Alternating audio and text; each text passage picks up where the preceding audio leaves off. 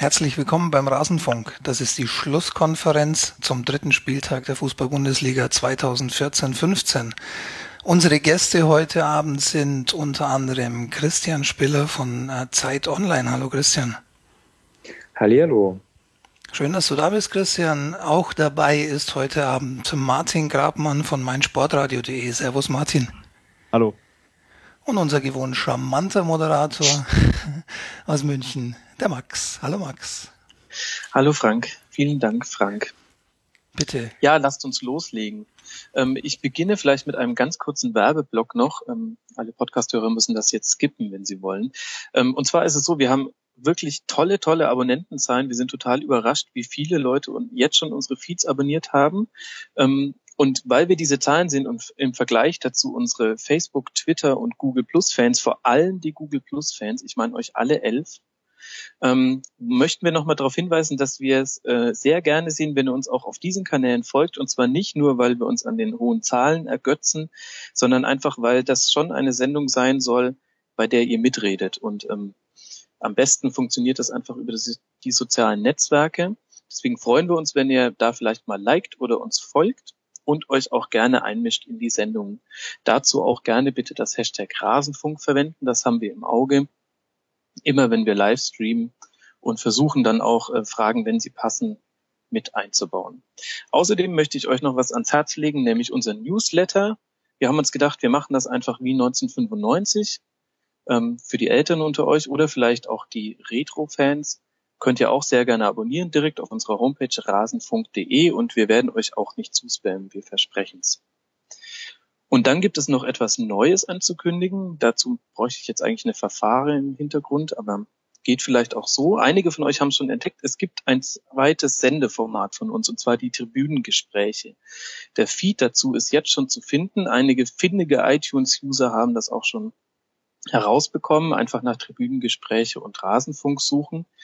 Ähm, was genau wir in den Tribünengesprächen machen, das haben wir in einer kleinen Nullnummer in dem Feed erklärt und wir hoffen, dass wir da auch relativ bald die erste Ausgabe zu liefern können. Und ihr könnt ja sehr gerne schon mal den Feed abonnieren, wenn euch das grundsätzlich interessiert. So, das soll es jetzt aber gewesen sein mit der schamlosen Eigenwerbung. Fangen wir doch einfach mal an mit dem Rückblick auf den letzten Spieltag. Jetzt liegen drei Spieltage hinter uns und schon gelten die Arbeitstage mancher Trainer als gezählt. Kommen wir damit zum HSV. Gerade mal 390 Pflichtspielminuten, wenn ich mich nicht verrechnet habe, hat der HSV es ausgehalten, ohne Mirko Slomka ernsthaft zur Disposition zu stellen. Manche Medien sagen jetzt, er hätte noch zwei Gnadenspiele gegen so unbekannte Emporkömmlinge wie den FC Bayern und Borussia Mönchengladbach. Der Kicker schreibt sogar, dass es sogar noch vor dem Bayern-Spiel zu einem Trainerwechsel kommen könnte. Christian, meine erste Frage an dich. Was hat denn die sportliche Leitung in diesen 390 Pflichtspielminuten in dieser Saison gesehen, was sie nicht schon in der Vorbereitung und der letzten Saison hätte sehen können? Ja, das ist eine sehr gute Frage. Also ähm, ich frage mich das auch immer wieder. Ähm, vor allem gegen Ende der letzten Saison habe ich mich immer gefragt, ja, woher kommen denn eigentlich die Erwartungen, dass die Hamburger eben nicht da unten mitspielen sollen? Weil die Mannschaft, die da gespielt hat, auch wirklich, ähm, also personell schlecht war. Also es waren einfach auch keine guten Spieler, die da auf dem Platz standen. Das hat sich jetzt natürlich ein bisschen geändert in der neuen Saison. Also gerade jetzt in Hannover ähm, äh, war ein brasilianischer Abwehrspieler, Kleber hat gespielt, es hat Nikolai Müller gespielt, es hat Julian Green gespielt.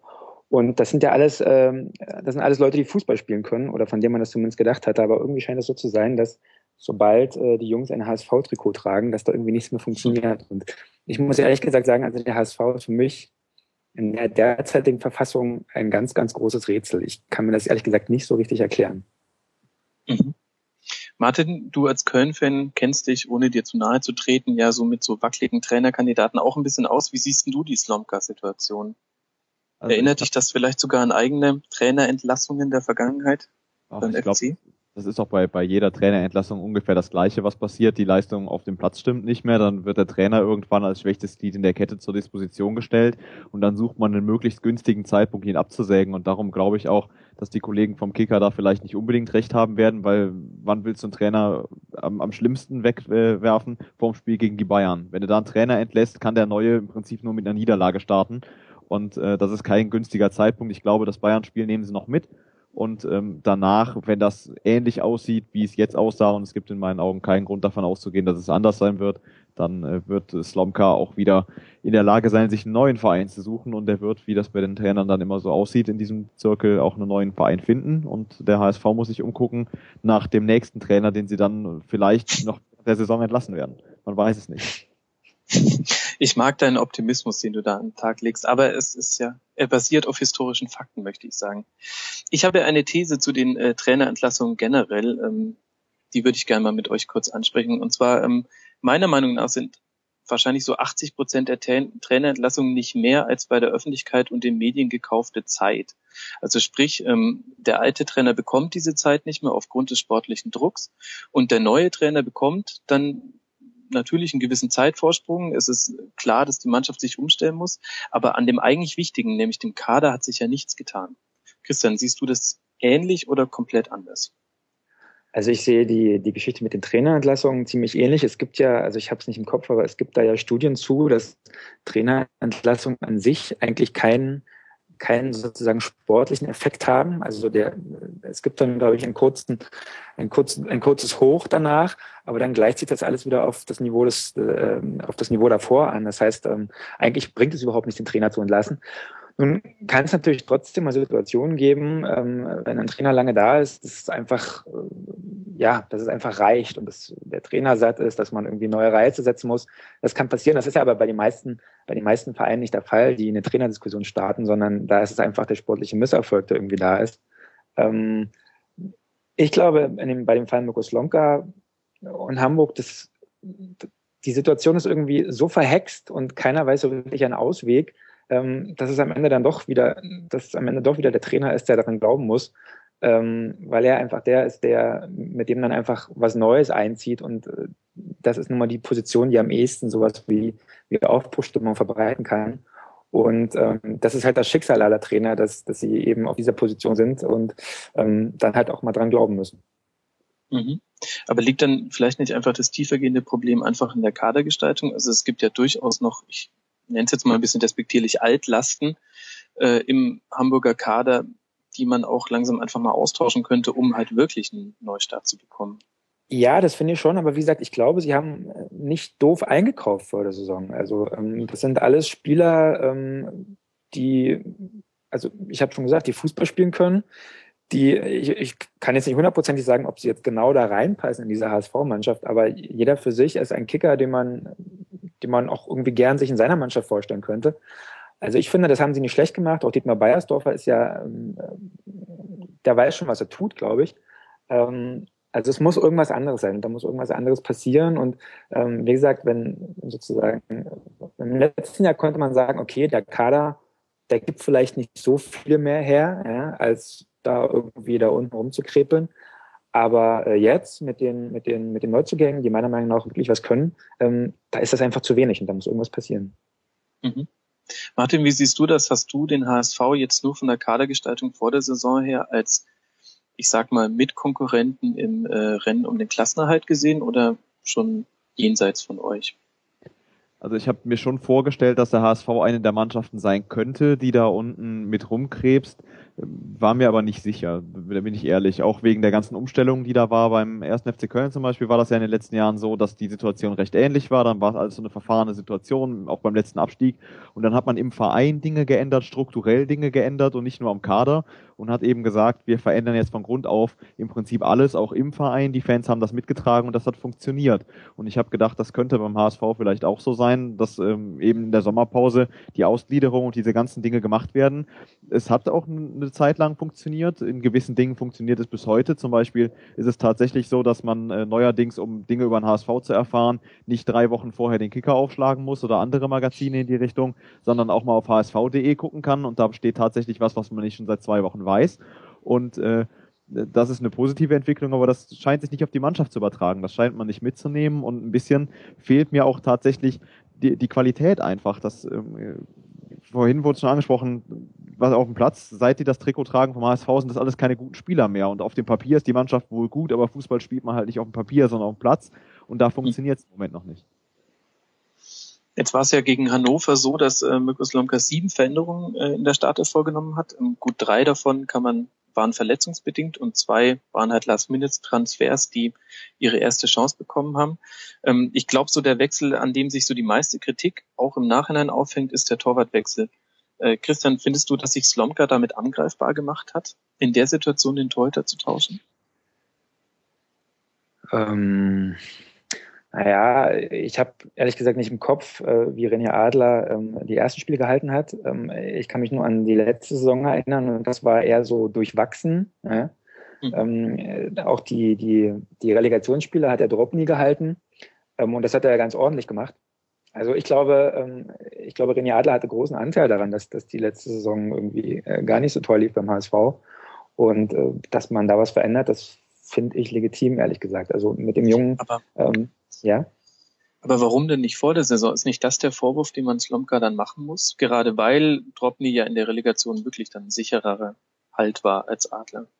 Ja, den Vorwurf kann man ihn auf jeden Fall machen, klar. Also während der Saison sieht das immer ein bisschen komisch aus. Wobei ich mich da immer frage, Mensch, ähm, diese, wir reden dann immer irgendwie bei Torwartwechseln sind wir immer so sehr empfindlich, wenn wir irgendwie, wenn ein anderer Mittelfeldspieler für einen Mittelfeldspieler kommt, dann finden wir das irgendwie überhaupt total egal und dann ist es ganz normal, dass der eine mal den anderen verdrängt. Bei Torhütern ist es immer, machen wir immer so einen riesen Fass auf, ähm, dass da irgendwie total groß was durcheinander gewürfelt wird, aber wenn man es, äh, wenn man es mal nüchtern betrachtet, ist es eigentlich die Position, wo man äh, wo, der, wo ein Wechsel jetzt äh, mal, taktisch, spielerisch am wenigsten, äh, am wenigsten Einfluss hat auf das Gesamtgefühl der Mannschaft.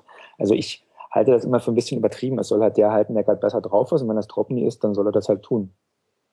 Auch wenn man die halbe Abwehr austauscht, weil ich finde, dass da würde ich mir vom Torhüter durchaus eine stabilisierende Wirkung erwarten. Und wenn man dann nicht nur die Abwehr auswechselt, fast komplett, und sondern auch noch den Torhüter, findest du nicht, dass das ähm, das Ganze ein bisschen instabiler macht? Könnte sein, müsste man jetzt die Abwehrspieler fragen. Ähm, also, äh, als ich Fußball gespielt habe, war es mir eigentlich immer ziemlich egal, wer da hinten drin steht, solange er seine Bälle gehalten hat. Ähm, mhm. Kann ich versagen. Also ich, ich habe vor kurzem geschrieben, Torhüter sind keine Fußballer, die gehören für mich nicht so richtig dazu, äh, sondern die machen so ihr eigenes Spiel.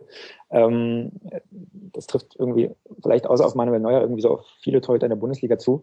Ähm, mhm. Also ich, ich glaube nicht, dass, dass der Faktor Torhüter wirklich so eine große Ausstrahlung auf die gesamte Mannschaft äh, und auf die Abwehr hat, sondern äh, ich meine, die müssen die Absetzfalle auch ohne Tor, also aufstellen, egal wer da hinten drin steht.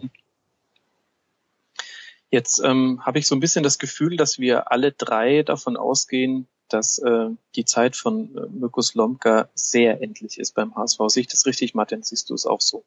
Ja, also auf jeden Fall. Ich glaube, dass äh, Mirko Slamka wahrscheinlich auch so ein bisschen drunter leidet, dass der HSV im letzten Jahr vielleicht äh, zu spät diesen Schritt gegangen ist und den, den Trainer entlassen hat. Und äh, vielleicht würde diesmal tatsächlich ein, zwei Spiele zu früh entlassen, dass man ihm nicht mehr zutraut, das Ruder rumzureißen, aus panischer Angst davor, den gleichen Fehler zweimal hintereinander zu machen und dann so ein bisschen überkompensiert und nicht sagt, wir geben dem Trainer acht, neun, zehn, zwölf Spiele Zeit sondern so viel zu viel Angst davor hat, dass man den schlechten Start in eine schlechte Hinrunde umwandelt und die schlechte Hinrunde dann dafür sorgt, dass man bis zum Schluss um den Relegationsplatz kämpfen will. Ich glaube, das ist das große Ziel, das man in Hamburg vermeiden will, dass man wieder mit Platz 16 zufrieden sein muss. Mhm. Und wäre jetzt Tuchel dann der Wunschkandidat, jetzt mal so von außen betrachtet, für den HSV? Wäre die Frage, ob der sich das antut. Es wäre die Frage, ob der dann tatsächlich dazu passt. Also gerade beim HSV haben wir ja gesehen, was wir auch bei verschiedenen Vereinen in der Vergangenheit gesehen haben, dass die über die letzten Jahre dann doch diverse Trainer ausprobiert haben. Ich glaube, der Hamburger SV ist nach wie vor in diesem Jahrtausend der Profiverein mit den meisten Trainern. Und ähm, so richtig gehalten hat sich da keiner. Und das waren ja alles ganz verschiedene Trainertypen. Deswegen würde ich auch bei Thomas Tuchel sagen, wir können das nicht abschließend beurteilen, bis wir es nicht gesehen haben. Mhm. Was ja. ich immer so ein bisschen den Eindruck habe, ist, ähm, dass außer dem Namen Tuchel eigentlich ähm, über niemanden geschrieben wird, zumindest von den Medien. Ähm, Christian, siehst du denn noch Alternativen, wenn Tuchel zum Beispiel sagt, ja, nee, ich wollte mir eigentlich ein Jahr Pause machen und das war eigentlich durchaus ernst gemeint. Äh, welche Alternativen hat, hat der HSV? Muss es dann so jemand sein wie Bernd Schuster? Oh, Bernd Schuster. Ach, ich weiß nicht. Also ich finde es immer schwierig, wenn äh, das sind immer irgendwie so die gleichen Namen in der Verlosung und dann war der mhm. dort schon mal und der hat dort schon mal gezeigt, dass er es nicht so richtig gepackt hat. Also ich glaube, in Deutschland gibt es so viele gute Trainer, die irgendwie niemand auf dem Zettel hat, die irgendwie im Jugend- oder Amateurbereich arbeiten.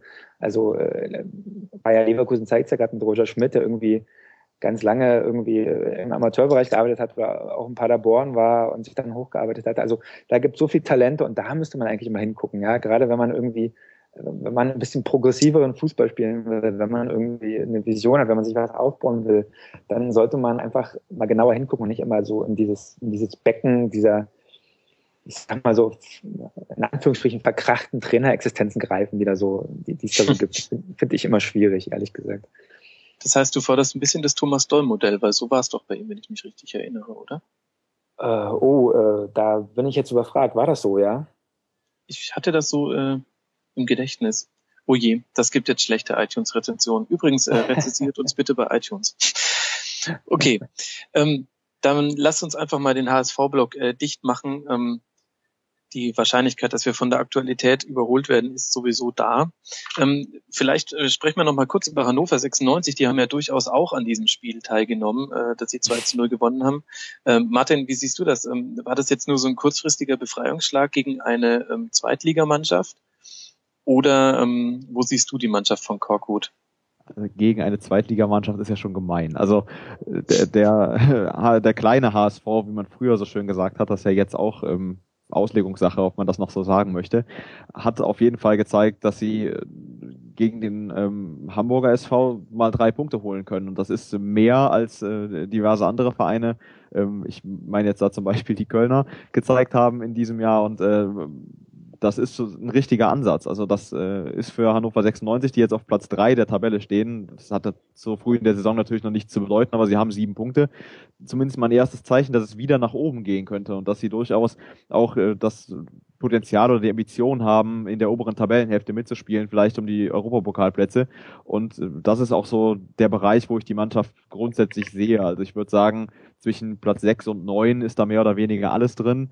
Äh, höher würde ich sie nicht ansetzen und äh, niedriger aber eben auch nicht. Gegen den HSV 2-0 gewinnen darf man in der aktuellen Phase nicht überbewerten. Auf der anderen Seite schafft es halt auch nicht jeder. Christian, siehst du es ähnlich? Siehst du auch äh, Hannover in Richtung Europa League?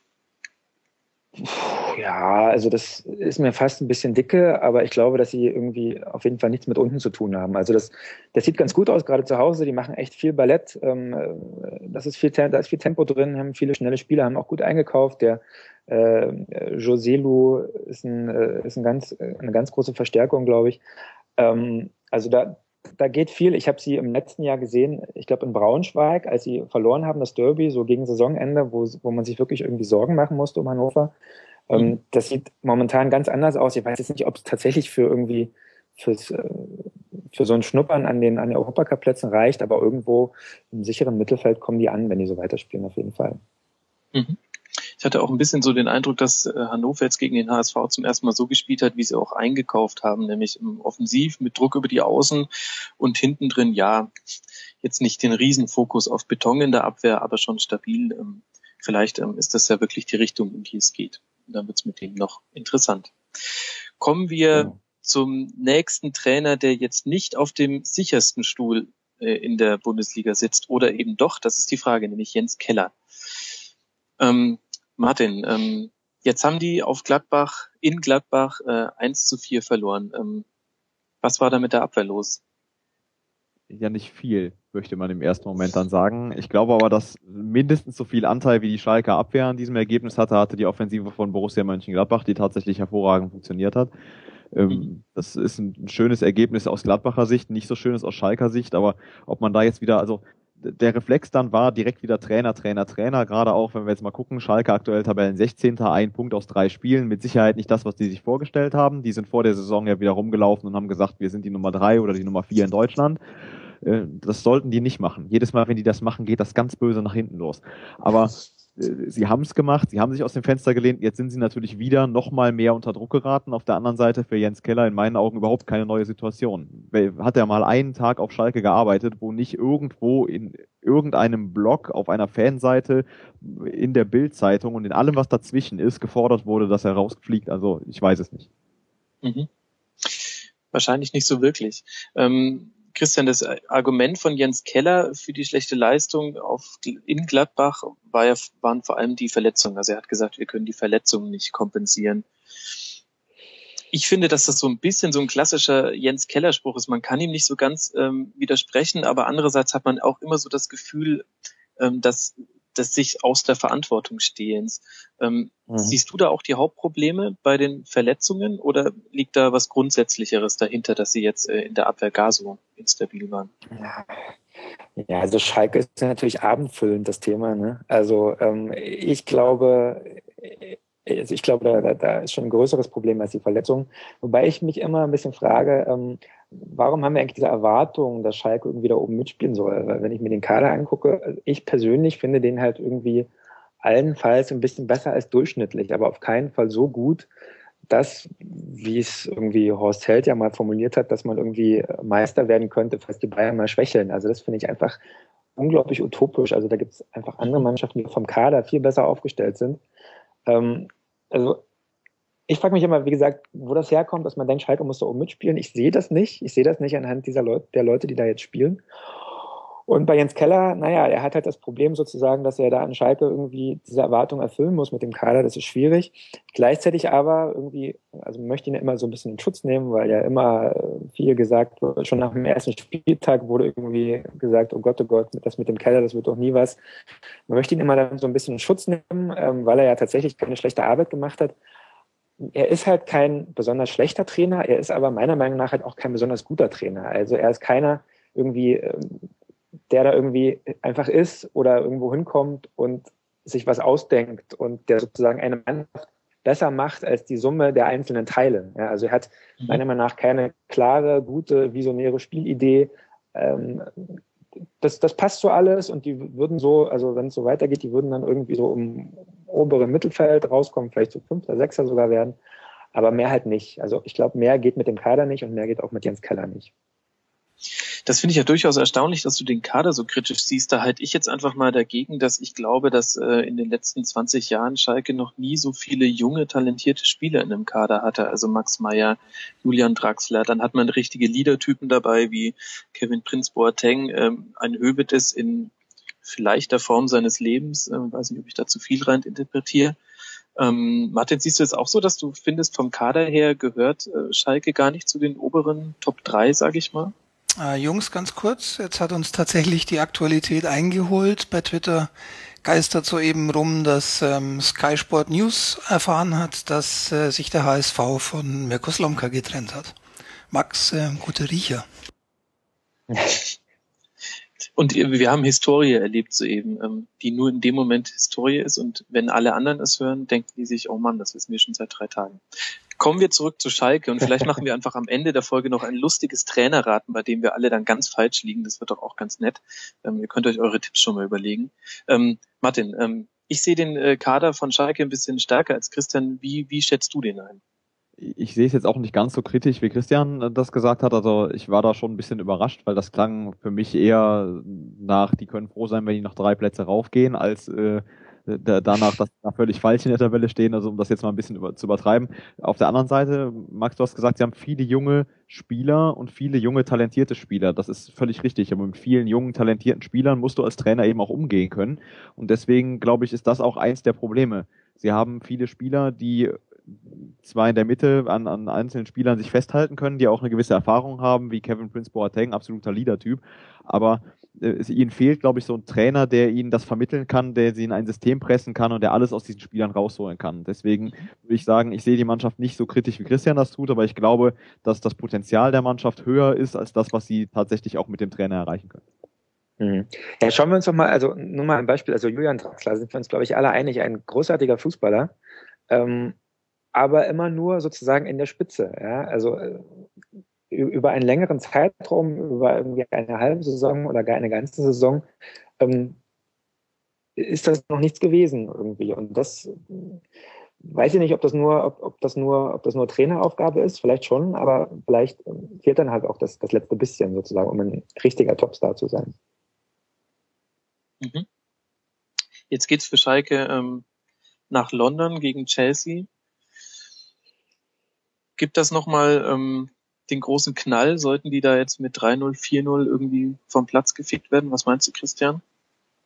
Ach naja, also äh, Chelsea, Ich glaube nicht. Also ich glaube, ich glaube, dass die Schalke da ganz wacker schlagen wird. Das wird jetzt keine Packung werden. Ähm, sie werden aber auch nicht, also wenn jetzt auch nicht irgendwie mit einem Sieg nach Hause fahren, das glaube ich nicht. Aber ähm, wie gesagt, an guten Tagen ist die Mannschaft ja auch durchaus zu, zu, zu sehr, sehr guten Spielen fähig. Aber wie gesagt, mir fehlt da irgendwie die Konstanz und äh, also mal schauen, wie gesagt, also ich glaube, ich glaube dass nicht, dass irgendwie Chelsea die jetzt überrollen wird, ähm, aber eine Überraschung im positiven Sinne für Schalke sehe ich auch nicht. Mhm. Die nächsten Gegner von Schalke werden dann sein nach Chelsea ähm, die Eintracht zu Hause, auswärts in Bremen und dann zu Hause gegen Dortmund. Vielleicht ja auch genau das richtige Programm, um Ruhe zu sorgen, weil zumindest gegen Frankfurt und Bremen kann was gehen und gegen Dortmund müssen sie sich sowieso total reinhauen. Dann kommen wir vielleicht noch zum dritten Trainer, der gerade nicht gerade um, umstritten ist, würde ich sagen, und zwar zu Armin Fee beim VfB Stuttgart. Stuttgart ein Punkt aus drei Spielen, DFB-Pokal aus mit Ansage, wie äh, Stefan Rommel in der letzten Schlusskonferenz uns gesagt hat. Sie haben erst ein Tor geschossen gegen Gladbach. Christian, ich hatte so ein bisschen den Eindruck beim Spiel gegen Bayern, dass ähm, der VfB gar keinen Matchplan hatte. Ähm, siehst du das ähnlich? Ähm, naja, der, Matchplan war, wir stellen uns mal hinten rein und gucken, was vorne irgendwie, wem vorne der Ball mal vor die Füße fällt. Das war, glaube ich, der Matchplan. Ähm, ich glaube, es ist ja nicht das erste Mal, dass irgendwie eine Armin Fee-Mannschaft so sehr, sehr demütig in München auftritt. Ähm, und dann reicht halt auch irgendwie eine mäßige Leistung von, von Bayern, um da irgendwie dann doch äh, deutlich zu gewinnen. Ähm, ich glaube, es ist ein bisschen zu früh. Also wie gesagt, die haben jetzt gegen Bayern gespielt, da darf man mal verlieren, das ist in Ordnung. Ähm, ich glaube aber tatsächlich, ähm, also ich weiß nicht, ob Armin Fee sich einen Gefallen damit getan hat, dorthin zurückzugehen und ob sich der VfB Stuttgart einen Gefallen hat, äh, getan hat, ähm, Armin Fee wieder zurückzuholen. Also ähm, das könnte tatsächlich bald knirschen und könnte eine unangenehme Saison werden in Stuttgart. Mhm. Jetzt äh, stimmt das, man kann gegen Bayern durchaus mal verlieren. Ähm, jetzt hat Stuttgart aber unter anderem auch zu Hause verloren gegen einen, äh, einen Verein, aus einer Stadt am Rhein. Ich weiß nicht, ob Martin schon ahnt, um wen es sich handelt. Ähm, das Spiel wirst du ja sicher noch gut vor Augen haben, Martin. Ähm, wie, wie hat der VfB da auf dich gewirkt, als ihr 2-0 gewonnen habt auswärts?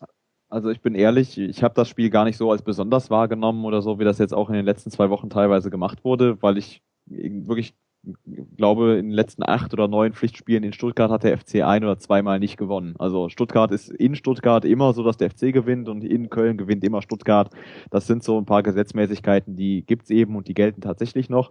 Äh, grundsätzlich ist es aber natürlich so, dass die Stuttgarter jetzt gegen Bayern bestätigt haben, wie sie da auch aufgetreten sind. Es äh, nach vorne das ein oder andere ein bisschen zu wenig gemacht, also auch zu viel äh, hinten drauf konzentriert, in der Abwehr stabil zu stehen. Und äh, wenn das funktioniert, ist das okay. Dann spielst du halt 0-0, wenn es sein muss. Aber wenn das nicht funktioniert, verlierst du eben einfach die Spiele. Und das war gegen Köln so, das war jetzt gegen Bayern so. Und ähm, das ist, glaube ich, das, was das Problem der Stuttgarter ist. Die machen nicht nur nichts nach vorne, sondern die haben auch mit dem, was wenig sie hinten machen, riesengroße Schwierigkeiten und sind völlig überfordert. Mhm. Das nenne ich mal eine deutliche Aussage, der aber gar nicht so sehr zu widersprechen ist. Die nächsten Spiele gehen jetzt zu Hause gegen Hoffenheim und dann auswärts in Dortmund. Ich würde mal die These in den Raum werfen, das spricht jetzt nicht für arg viel mehr Ruhe im Verein. Was glaubst du, Christian, wird das äh, nochmal irgendwie eng für Armin Fee? Schmeißt er vielleicht sogar hin? Ich habe immer so den Eindruck, wenn, wenn ein Fee entlassen werden sollte, dann schmeißt er lieber vorher hin. Ähm, oder glaubst du, die sitzen das aus? Naja, also ein bisschen wird er noch. Ne? Das ist ja schon, also jetzt äh, zum dritten Spieltag, das wäre schon arg früh. Ähm, der, wird sich das schon, der wird sich das schon noch eine Weile angucken und äh, da muss man mal sehen. Er sollte vielleicht irgendwie seinen Sturmmann verbieten, den eigenen Strafraum zu betreten. Also was Herr Ibisevic da beim 1-0 gemacht hat durch Götze, das war ja irgendwie eher so ähm, Begleitung und ich gucke mir mal an, wie der Weltmeister äh, da so ein Tor schießt. Ähm, also ich glaube, Armin Fee wird da schon noch äh, ein bisschen durchhalten wird er noch, aber klar, nicht auszuschließen, dass er irgendwie der Winterpause sagt, ähm, ja, das ist irgendwie doch nichts und äh, ich gehe lieber einen Rotwein trinken oder so. In Augsburg dann. Ja. Von den Trainern in der Krise würde ich gerne zu denjenigen kommen, deren Handinnenflächen vielleicht ein bisschen trockener sind seit dem letzten Spieltag. Allen voran meiner Meinung nach Kasper Hullmann. Ich weiß nicht, wie man ihn ausspricht. Kann mir da jemand von euch helfen? Uff. Ja, klang gut, glaube ich. Nennen wir ihn einfach Casper. Das macht einfacher. ähm, Martin, ähm, wie siehst du das Spiel? Meiner Einschätzung nach waren die Mainzer einfach wahnsinnig effektiv und ähm, man sollte das jetzt vielleicht gar nicht so hochhängen, dass die auswärts mal gewonnen haben. Siehst du das ähnlich oder ganz anders? Ich glaube, dass das ähm, sich zeigen wird jetzt in den nächsten Wochen, ob das der Befreiungsschlag war für Mainz oder ob das einfach ein schlechter Tag von der Hertha war oder ein besonders guter Tag von Mainz. Also es hat mich auch begeistert, dass sie es geschafft haben, effektiv nach vorne zu spielen, dass sie ähm, haben auch verdient gewonnen, auch in der Höhe verdient, äh, 3 zu 1, aber insgesamt ist es eben so, dass sie bisher natürlich noch nicht gezeigt haben in dieser Saison, sowohl in der Bundesliga als auch vorher in der Europa League Qualifikation und im DFB-Pokal, dass das alles funktioniert. Es gibt jetzt zwei Möglichkeiten. Nummer eins, die Spieler haben verstanden, was der Trainer von ihnen will. Dann können wir in den nächsten Wochen das erwarten, was wir jetzt am Samstag gesehen haben. Und äh, Möglichkeit Nummer zwei ist, dass das jetzt eine Ausnahme war und dass irgendwie alles zusammenkam und die Sterne in der richtigen Konstellation standen. Ich glaube nicht dran, weil die Hertha auch gar nicht mal so schlecht war. Also wenn man bedenkt, dass die in den letzten Wochen sich auch nicht mit Ruhm bekleckert haben und ja auch 15. sind mit einem Punkt aus drei Spielen, die sehe ich nicht so schlecht wie die anderen Mannschaften, über die wir schon gesprochen haben. Und mhm. ähm, deswegen, ja, vielleicht geht da was bei Mainz. Christian, siehst du das ähnlich, äh, die Einschätzung von Mainz? Boah, schwierig. Ja, ähm, Habe ich zu. Ha hallo? Ja, hier ist Günther, hallo. Hallo Günther, unsere Zuschaltung. Wir kommen gleich zum äh, zu dir, Günther. Noch kurz ja. äh, Christian ähm, mit seiner Einschätzung zu Mainz. Mhm. Ähm, ja, finde ich schwierig. Habe ich zu selten gesehen diese Saison, um ehrlich zu sein. Ähm, ich habe auch nur von den negativen Ergebnissen irgendwie vor der Saison gehört, da irgendwie ausgeschieden in der in der Europa League Qualifikation. Ähm, ich glaube, dass das ein guter Tag war irgendwie von Mainz in Berlin. Ähm, ich glaube, das, das, das sind so auch zwei Mannschaften, zu denen gehören viele Mannschaften der Bundesliga. Da kann irgendwie auch jeder jeden schlagen. Ja, das kommt dann viel auf die Tagesform an. Also ähm, ich würde mich jetzt hüten, irgendwie da äh, groß eine Wende oder einen, einen irgendeinen Trend rein interpretieren zu wollen. Ähm, mhm. Fühle ich mich nicht, fühle ich mich nicht fähig zu, ehrlich gesagt.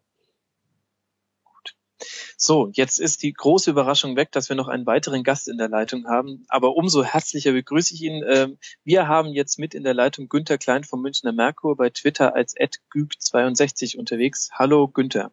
Schönen guten Abend. Ja, hallo. Schön, dass du dabei bist. Wir wollen mit dir vor allem über das Spiel des FC Augsburg bei der Eintracht äh, sprechen. Denn Markus Weinziel ist sicher auch einer der Trainer, der jetzt ein bisschen unbesorgter auf die Tabelle gucken kann. Wie hast du das Spiel bei der Eintracht gesehen? Ja, ich glaube, dass der FCA schon einen Schritt zurückgemacht hat äh, zu dem Format, das er in der letzten Saison hatte. Ähm, natürlich brauchst du halt irgendwann da mal das Erlebnis, das dich befreit.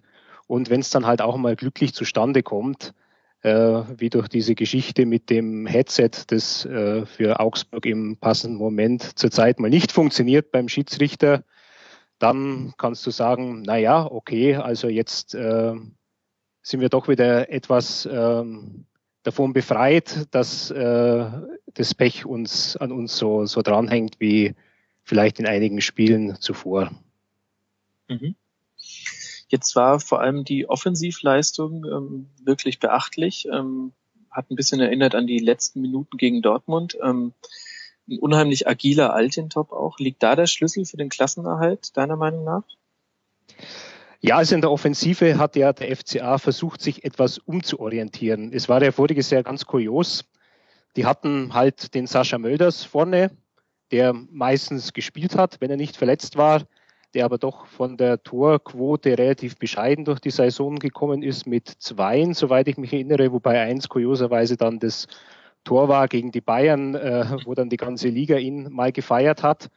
Und die hatten dafür ein unglaublich torgefährliches Mittelfeld, also mit Altintop, äh, André Hahn und dem Tobias Werner.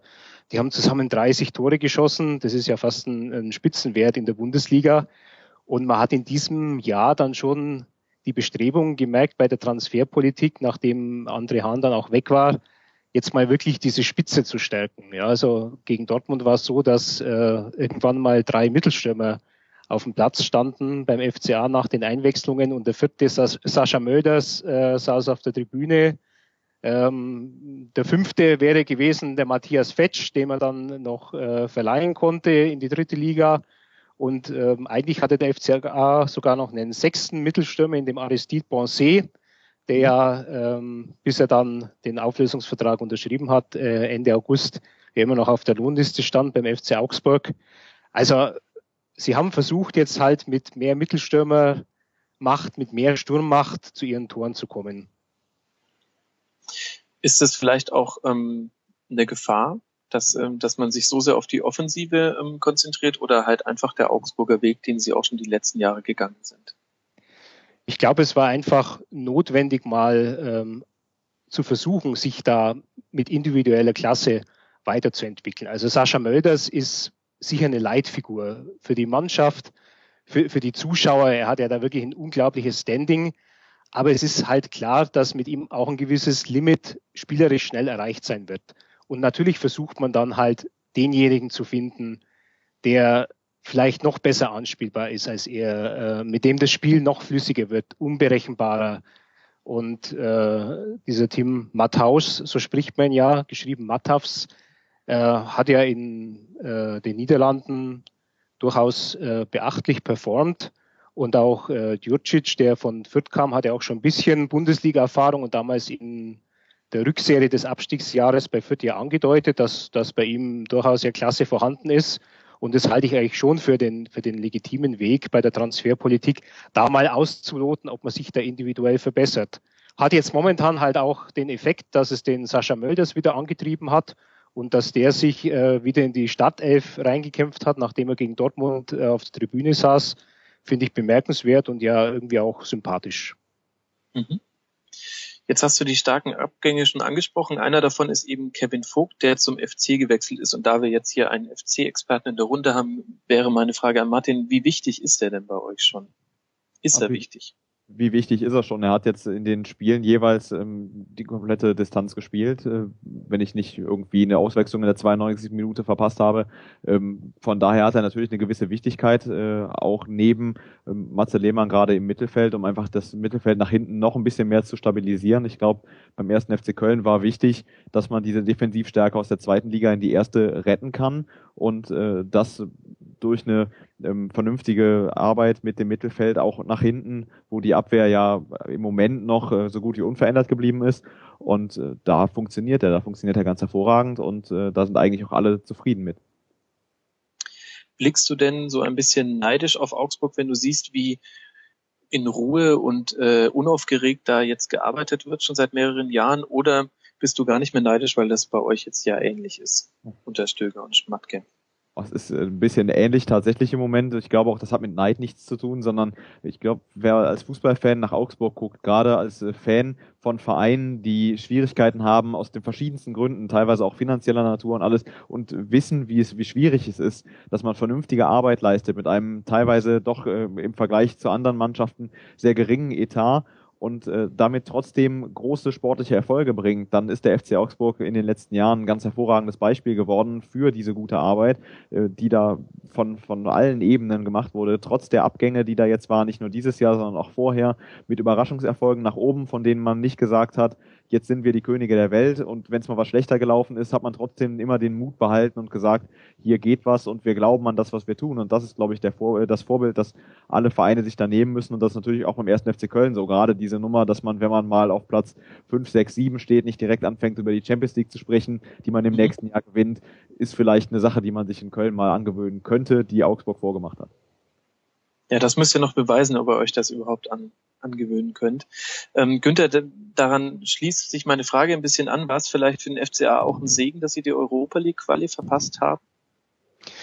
Ja, ich glaube schon.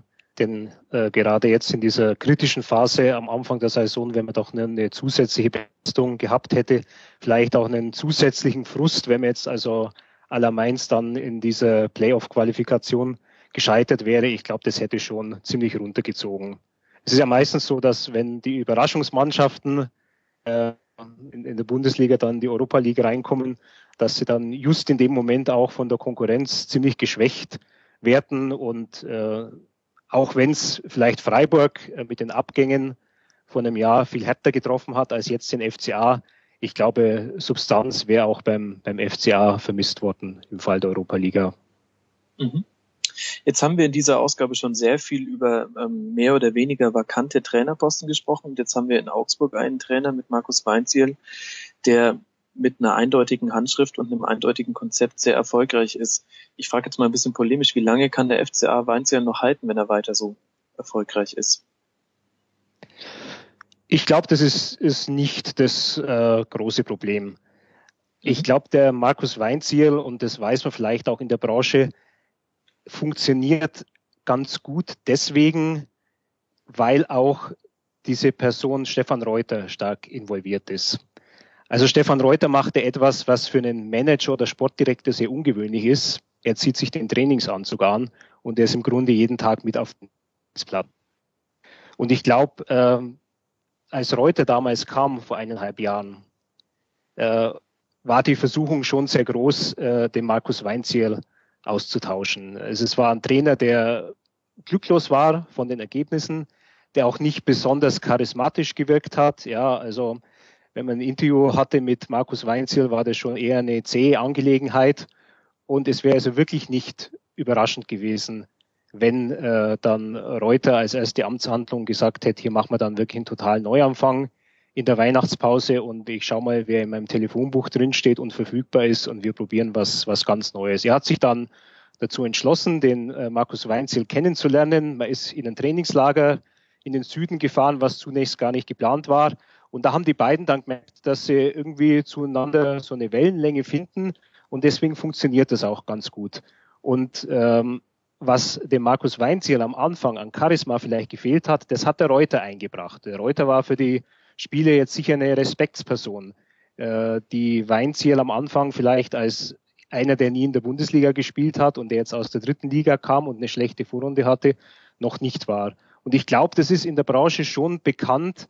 Also wenn man sich um Markus Weinziel dann bemühen würde, müsste man auch wirklich schauen, dass das zu der Managerfigur passt.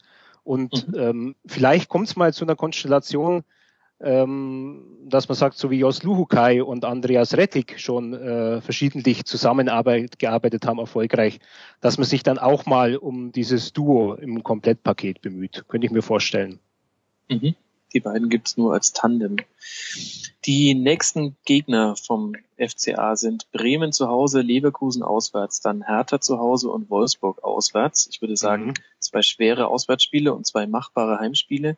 Ähm, jetzt allgemein deine Einschätzung als ähm, Experte. Wohin geht die Reise für den FCA?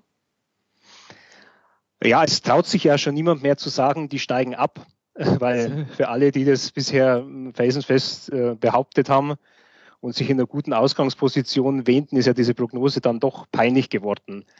Also der FCA hat einen ganz guten Weg gefunden, wie er spielen will. Das System ist, ist recht stimmig auch wenn die jetzt mal im Pokal von einem Viertligisten von Magdeburg ein bisschen entzaubert worden sind, kommt eben vor, dass mal das klassenniedere Team sich auf ein System ganz gut einstellt. In der Bundesliga sind sie immer noch so, so in der Position, dass man ähm, in jedes Spiel fast noch so als, als Außenseiter reingehen kann, was, was der Mannschaft so mental vielleicht ganz, ganz, äh, ganz recht ist und, und entgegenkommt.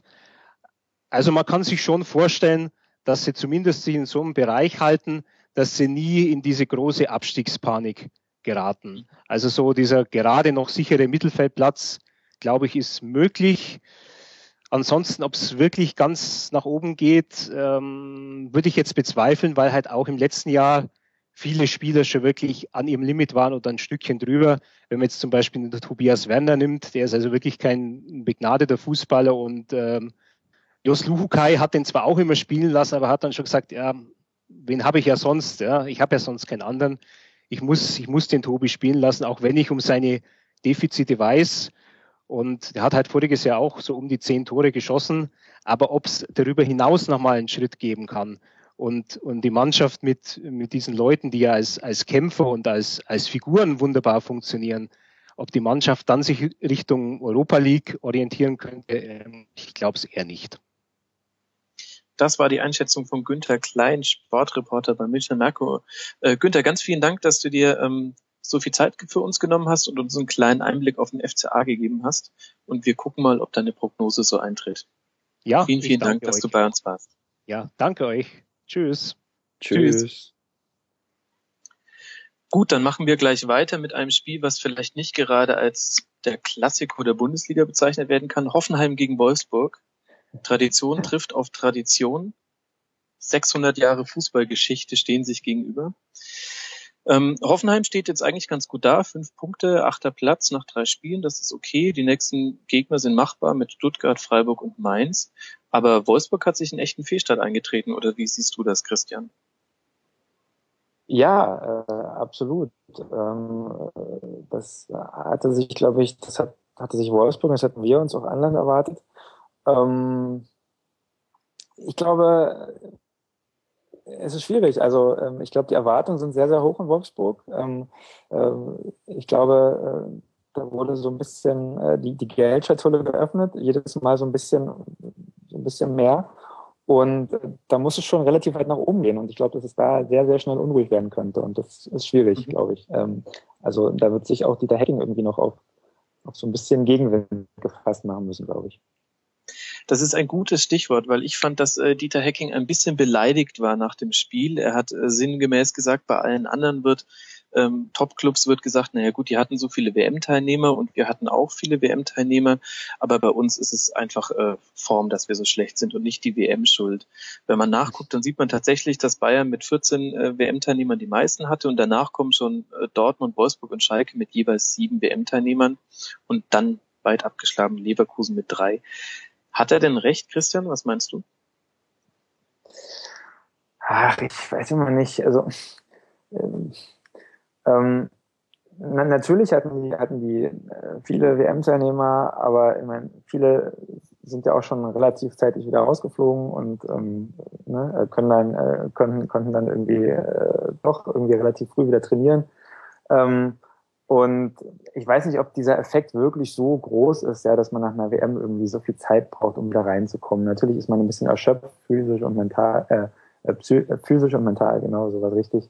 Ähm, aber äh, also ich würde das ehrlich gesagt nicht als große Ausrede gelten lassen. Ähm, ich glaube, die Mannschaft ist vom Papier her richtig, richtig gut. Ja, also die äh, könnten wirklich eine der großen positiven Überraschungen, wenn man das überhaupt noch Überraschung nennen kann, dieser Saison werden. Aber ähm, irgendwie scheint es ja nicht zu stimmen, aber ich glaube nicht, dass irgendwie äh, die Fußball-WM da jetzt schuld dran ist. Mhm. Gut, so viel zu Wolfsburg. Schauen wir mal, wie es bei denen weitergeht und ob die den Umschwung ein bisschen schaffen. Jetzt würde ich ganz gern mit euch über das äh, Spitzenspiel am Wochenende reden, nämlich Paderborn gegen den ersten FC Köln. Martin, du als passionierter FC-Fan, wenn du jetzt mal so auf die letzten, ich sag mal, fünf Jahre zurückschaust, ist es gerade so deine schönste Zeit, die du als Köln-Fan erlebst? Oh, ich frage mich das nach der Saison nochmal. Also es ist, ist schon äh, schöner als der eine oder andere Abstieg, der ja dabei war in den letzten fünf Jahren. Und die fünf Jahre, das fühlt sich beim FC tatsächlich auch an wie eine Ewigkeit. Also da ist sehr, sehr viel passiert in den letzten fünf Jahren. Mhm. Es ist ungewöhnlich ruhig bei euch, sage ich jetzt als jemand, der nicht täglich Express und Kölner Stadtanzeiger liest. Ähm, täuscht der Eindruck oder ist das so? Das ist tatsächlich so. Also gerade wenn man vergleicht, wie das vorher lief, auch unter dem, ich sag mal, alten Präsidium noch, unter Wolfgang Overath, wo du wirklich jeden Tag nicht nur die üblichen Berichte hattest, die es in jeder größeren Stadt gibt. Ähm, in Hamburg ist das ja ähnlich. In der Morgenpost wird keine Ausgabe erscheinen, die nicht eine Seite oder zwei oder drei zum HSV hat. Und im Moment haben sie allen Grund dazu und äh, manchmal eben nicht und dann denken sie sich was aus. Das ist in Köln nicht anders. Aber was da steht, hat sich verändert in den letzten Jahren. Also es wird immer noch viel berichtet, aber es ist eben so, dass man nicht mehr irgendwelche Maulwurf-Exklusivberichte aus der Kabine bekommt und äh, im Prinzip nach den, noch während die Spieler in der Kabine sitzen nach dem Training im Express schon online geht, was da gerade gesagt wurde. Und all das gab es in den letzten Jahren und das ist jetzt nicht mehr so und insgesamt wird einfach viel ruhiger gearbeitet. Man hat das Gefühl, dass die Verantwortlichen auch gerade wissen, wie das eben in Köln ist, dass ähm, so halb ironisch, halb ernst auch gerne mal auf den Zug aufgesprungen wird. Wir werden nächstes Jahr deutscher Meister und man hat das sehr, sehr schön unter Kontrolle, finde ich. Mhm. Ihr habt den Kader jetzt richtig ausgemistet, kann man eigentlich so sagen. 13 Spieler sind gegangen und dafür habt ihr zum Teil hochpreisig für eure Verhältnisse eingekauft, also mit Zoller, Vogt und Osako. Wie siehst du denn die Kaderzusammenstellung? Bist du damit zufrieden? Ich finde, dass der Kader vernünftig verstärkt wurde für einen Aufsteiger. Also nicht zu ambitioniert. Auf der anderen Seite aber eben auch nicht der Fehler gemacht wurde, der in den letzten Jahren von diversen Aufsteigern sowohl von der dritten in die zweite als auch von der zweiten in die erste Liga gemacht wurde, dass man gesagt hat, wir sind jetzt aufgestiegen. Okay, ihr 20 aus dem Kader von letztem Jahr, vielen Dank für den Aufstieg. Da ist die Tür und wir holen jetzt 20 neue und dann werden die geholt, der Verein übernimmt sich finanziell und ein Jahr später geht's wieder runter. Das hat der FC schon oft genug gemacht, das hat Fortuna Düsseldorf gemacht, nachdem die in die Bundesliga aufgestiegen sind und ich bin sehr dankbar, dass der FC es dieses Jahr nicht gemacht hat, sondern im mhm. Prinzip den Kader auf, auf Schlüsselstellen verstärkt hat und deswegen bin ich tatsächlich sehr zufrieden. Äh, jetzt schon, obwohl ja im Prinzip außer Simon Zoller, der jetzt ähm, am Wochenende zum Einsatz kam gegen Paderborn oder äh, dem Nagasawa, der wurde ja zur Winterpause schon geholt, aber im Prinzip als vorgegriffener Transfer zur Sommerpause. Von den anderen haben wir ja noch nicht so viel gesehen. Ja, Vogt mal außen vor, aber die, die anderen sind ja teilweise noch verletzt. Dujan Svento hat einen Mittelfußbruch, an dem er immer noch laboriert. Wenn der kommt, kann man den auch natürlich besser einschätzen als nach den Testspielen zur Saisonvorbereitung. Mhm. Jetzt habe ich gerade zu Simon Zoller, weil du ihn ansprichst, gelesen, ähm, dass Stöger sagt, die Ablösesumme, die hohe Ablösesumme wäre ein Druck für ihn. Und ähm, das würde dazu führen, dass er sich ein bisschen zu sehr verkrampft im Spiel. Siehst du das ähnlich? Oder? Ich kann es mir vorstellen. Also irgendwas scheint ihn tatsächlich noch zu belasten. Er hat gegen Paderborn in der ersten Minute bei dieser sehr frühen Chance von Anthony Uja den äh, die Flanke reingegeben und danach hat man ihn im Prinzip überhaupt nicht mehr gesehen. Und ähm, ein Bekannter, mit dem ich das Spiel zusammengeguckt habe, hat irgendwann, der hat die erste Minute nicht mitbekommen, der ist ein bisschen später dazugestoßen und hat dann irgendwann gefragt, äh, ob der Zoller schon wieder nicht spielt. Also man hat relativ wenig von ihm gesehen und irgendwas scheint ihn tatsächlich noch zu stören. Vielleicht ist es einfach, dass er in der Mannschaft noch nicht so komplett angekommen ist oder so. Man weiß es nicht. Das kann 100 Gründe haben. Ich glaube, dass es natürlich bei einem Verein wie Köln, wo alle wissen, dass die finanzielle Situation nicht so ist, dass man jedes Jahr zehn Spieler für drei Millionen Euro holen kann, eine andere ist, wenn du einiges an Geld gekostet hast. Fehlt gerade in der Hinsicht vielleicht auch Patrick Helmes, einfach als jemand, der eben offensiv ein bisschen Druck abnehmen kann? Natürlich. Also ähm, Helmes fehlt allein schon deswegen, wenn er nicht fehlen würde, könnte man ihn ja entlassen. Also das ist man, man, merkt, man merkt schon, dass er nicht da ist und äh, gerade auch, dass die Offensive beim FC so aussieht, wie sie aussieht. Man hätte gegen Hamburg bestimmt ein Tor schießen können und jetzt gegen Paderborn gab es auch zwei gute Chancen. Die Kopfballchance von Uja in der ersten Minute und diese Chance von Bretschko, wo jeder Stürmer wirklich ein Herzklabaster kriegt, wenn er daran denkt, weil jeder Stürmer da drei Tore draus macht und der Verteidiger setzt ihn halt drüber. Ähm, er hat mal landiert dieses ja, das darf ich sehr schön sagen dieses Jahr. Ähm, es hat auf jeden Fall natürlich Auswirkungen, dass Helmes nicht da ist und wenn er da ist, deswegen mache ich mir da auch gar keinen Kopf, dass da jetzt erst zwei Tore gegen Stuttgart bei rumgekommen sind in den ersten drei Spielen. Wenn er wieder da ist, wird das auch ein bisschen anders aussehen und äh, dann haben alle Spieler nicht mehr so einen Druck. Uja nicht, Zoller nicht und alle, die da drumherum spielen, auch nicht. Mhm.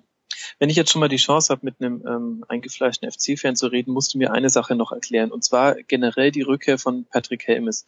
Ich habe noch äh, recht gute Erinnerungen daran, äh, wie es war, als er gewechselt ist von euch. Ich erinnere mich an ein großes äh, Transparent mit Ich glaube den Worten verpiss dich und ich glaube, es kam sogar noch was dahinter. Ähm, wie siehst du denn als, äh, als Fan seine Rückkehr? Wie standst du ihm am Anfang gegenüber und wie verhalten sich die Ultras ihm gegenüber? Also die Ultras sind erschreckend ruhig, aber das ist ja immer so, wenn ein Spieler geht, sind die sehr laut und äh, verjagen den vom Hof und wenn der wieder da ist, wird der mit sehr viel bösem Blut begrüßt und wenn er dann fünf Tore geschossen hat, ist die Welt wieder in Ordnung und ist der große Held und ähm, das, das ist so. Das und so ist jetzt der Stand gerade bei Patrick Helms. Ist die Welt in Ordnung und er ist der Aufstiegs ich, ich würde sagen, das Verhältnis ist distanziert, ja, aber mhm. es ist so, dass er nicht mehr, also er wird nicht angefeindet, auch deswegen, weil das ähm, andere Fangruppierungen, glaube ich, gar nicht zulassen würden. Äh, der Großteil der Fans war, als er wiedergekommen ist, ähm, nicht irgendwie skeptisch, weil er damals gegangen ist, weil die meisten, die beim FC auch die, ich sag mal, clubinternen Vorgänge und diese ganzen Dinge ein bisschen beobachten, die wissen, dass das damals nicht war, Patrick Helmes verarscht den FC, sondern das war damals so, dass die Vereinsführung da auch viel Mist gemacht hat und den Spieler im Prinzip vom Hof gejagt hat, weil die gesagt haben, der geht sowieso nicht. Und äh, das war eine Geschichte, die man ihm natürlich übel nehmen kann, so ein bisschen, aber äh, wo der Verein viel Schuld dran hatte. Was dann noch dazu kam, war, dass er ausgerechnet für Leverkusen gespielt hat und dass er auch äh, damals noch einen Elfmeter gegen den FC geschossen hat vor der Südtribüne und dann gegen die Südtribüne, wo ja in Köln die Ultras stehen. Äh, noch gefeiert hat in diese Richtung. Das sind alles Dinge, die wurden ihm sehr übel genommen und nicht deswegen, aber auch einfach, weil er in den letzten Jahren im Profifußball in Deutschland nicht die überragende Rolle gespielt hat, war ich sehr skeptisch, als er gekommen ist. Und er hat mich als Besseren belehrt. Er hat letztes Jahr eine sehr gute Saison gespielt. Mit Sicherheit nicht die, die manche von ihm erwartet haben, die ja Wunderdinge da angesetzt haben. Ich habe da noch Dinge im Ohr, wo Leute gesagt haben, der schießt in dieser Saison 20 Tore. Die wurden es nicht ganz, aber er hat in den entscheidenden Situationen die Tore geschossen. Er hat den Treffer zum Aufstieg geschossen, auch wenn, ihn, wenn er ihn nicht gemacht hätte, hätte er anders das Tor geschossen. Aber deswegen, Patrick Helmes gehört zur Mannschaft, ist ein Spieler wie jeder andere auch und wir sind nun mal nicht mehr in einer Zeit, wo ein Spieler von seinem fünften Lebensjahr bis er 90 ist, in einem Verein ist. Das ist einfach so. Und äh, da muss man auch mit umgehen. Das sind die modernen Dinge des Profifußballs. Man kann ihm sicher nicht vorwerfen, dass er nicht äh, den einfachsten, also dass er den einfachsten Weg geht, kann man ihm nicht vorwerfen. Ähm, das war sicher eine ähm, mutige Entscheidung, zurückzukommen. Jetzt habt ihr bisher gegen den Hamburger SV gespielt, gegen VfB Stuttgart und gegen Paderborn.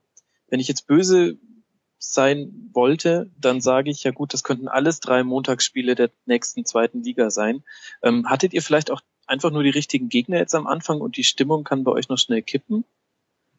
Ich habe von vornherein gesagt, der, äh, die Saison geht für Köln am fünften Spieltag los. Ja, die ersten drei Spiele zählen nicht, weil niemand einschätzen kann, wo diese Mannschaften stehen. Paderborn Aufsteiger, weiß keiner, wie die sich in der ersten Liga schlagen.